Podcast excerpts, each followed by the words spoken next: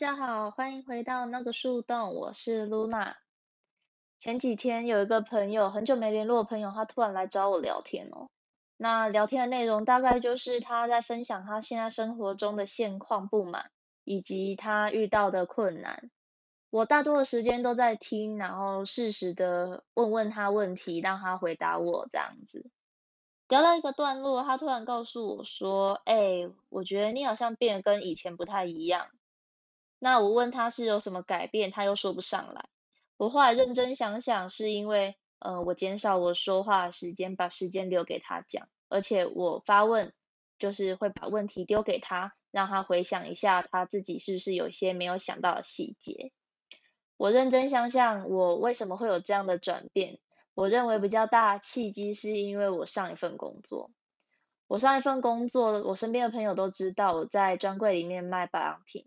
那我服务的课程都是年龄层比较高的，那他们其实主要都是想要找人聊天，买保养品倒是其次哈。有时候可能他们来买保养品，结果做了一整个下午都在跟我闲话家常，聊聊他儿子，聊聊他媳妇，甚至我有给一些熟客我的名片，那他们私底下可能会打电话给我，跟我聊聊他们的近况等等的。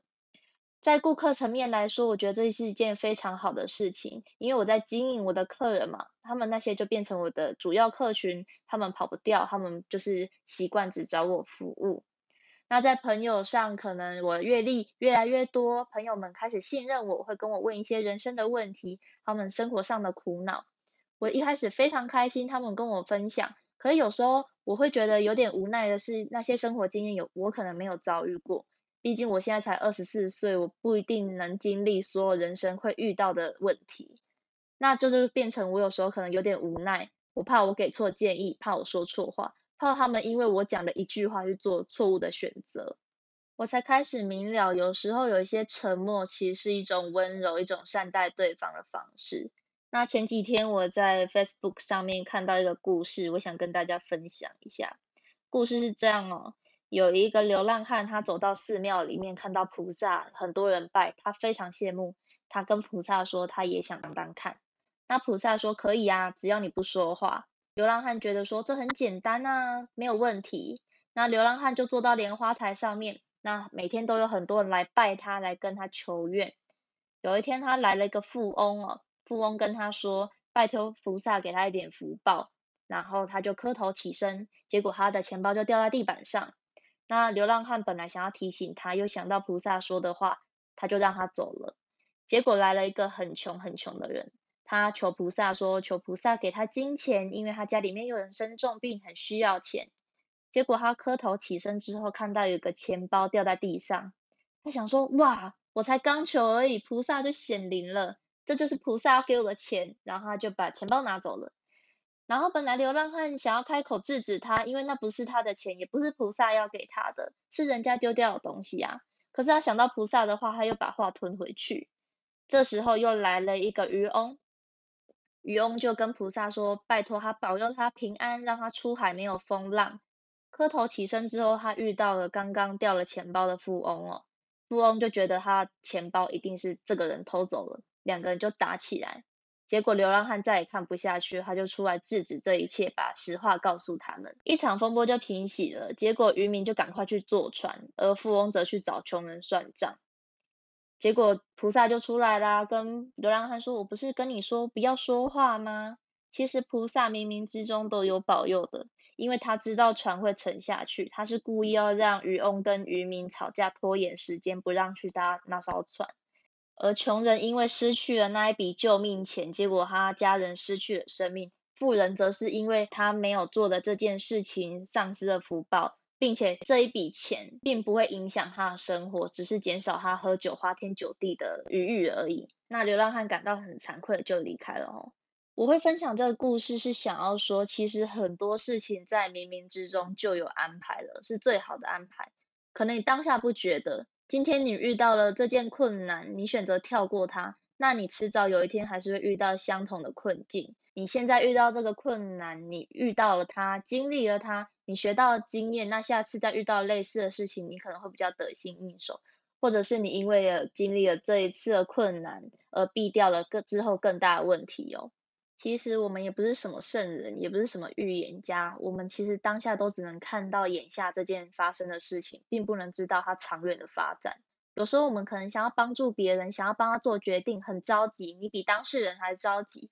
你帮他做了决定，结果发现你帮他做的决定根本就是错的，或者不适合他的，那你又不可能帮他负责。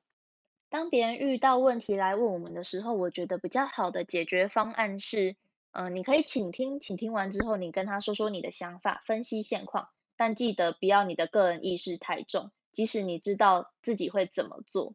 假如说他今天问了你职癌规划，问你要选 A 公司还是要选 B 公司，你千万不要武断的跟他讲说你要哪一间，而是你可以分析给他听 A 公司的好跟 B 公司的好，让他自己去做抉择。日后如果他觉得不适合了，那也是他自己的决定。难不成你帮他选完了之后，他被公司炒鱿鱼，你要包养他？不可能啊，对不对？而沉默也有另外一方面，就是不要去窥探别人的隐私。我这边说的是，可能别人不想跟你分享的私事，你不要主动去询问内容。以前的话，我可能很单纯的会觉得说，哇，朋友就是想要关心我，想要知道内容是什么，那我就会告诉他们，就是可能我在低潮的时候发的一些文章的细节等。可是发现有些人并不是这样子的哦，他们可能只是单纯想听八卦而已，不是真的想关心你。我并不是想要否定全部的人，只是我们都应该学会保护自己，设定好一些界限。那我们也必须要将心比心，不要对别人做这样的事情。有些可能他发表那些文章，只是想要让大家关注他，问他怎么了啦，那就另当别论了，好吗？因为有些人可能是比较需要别人关心。而有时候沉默也只是单纯因为我怕我讲错话。例如来说，像是最近我家人住院，可能会有一些朋友会来问我说还好吗？嗯，我家人都住院了，你真的会觉得还好吗？当然是开玩笑的啦。我知道这些朋友他们都是因为真的很关心我家人的状况，担心我的身心状况才会关心我的，所以我才会现在讲出来嘛。那有一些可能比较白目一点的问法，我举个例子好了。你今天如果知道你的朋友失恋了，你还问他还好吗？你觉得他会好吗？根本就不可能会好啊。可是你会说这样子不会太冷血了吗？要你不去关心别人，其实并不是一定要知道事情的全貌才可以去关心别人，也不一定要知道八卦才可以关心别人。关心别人可以从日常开始做起，即使你不知道这件事情的始末，但是你可以让当事人知道说，今天不管发生任何事情。我都可以听你说，你随时可以来找我，我都会支持你。当然也是要他做的事情是对的啦。我一直重复，沉默也是一种温柔，是因为一是害怕说错话，二是怕对方又勾起了不好的回忆，三可能是他单纯不想讲，可是又不知道怎么拒绝你。朋友之间的关系维系，并不是用嗯社群软体这样子简单问一句还好吗，发生什么事情就可以维系的。最主要的是让他知道你随时都在。不知道这一集大家听完是不是喜欢？也欢迎你跟我分享你是怎么关心朋友、怎么问候朋友，而不让他感到有负担。这一集献给关心我的所有朋友们，谢谢你们在我低潮、难过的时候听我诉苦，让我分享负能量，真的很不好意思。如果你现在人生正面临了一些低潮，需要人陪伴的时刻，也马上告诉我，因为有时候我可能不敢擅自打扰，因为就是怕你不想说。简单来说，就是怕我太白目啦。如果你有任何建议及想法，或者是你想闲聊分享故事，欢迎传私讯到我的 IG 账号是 hi 点 louna。如果你在收听的话，Apple Podcast 跟 Spotify 上面都有上架哦。听完的话也不吝啬给我五颗星，谢谢你今天的收听，希望你喜欢。那我们下次再见喽，拜拜。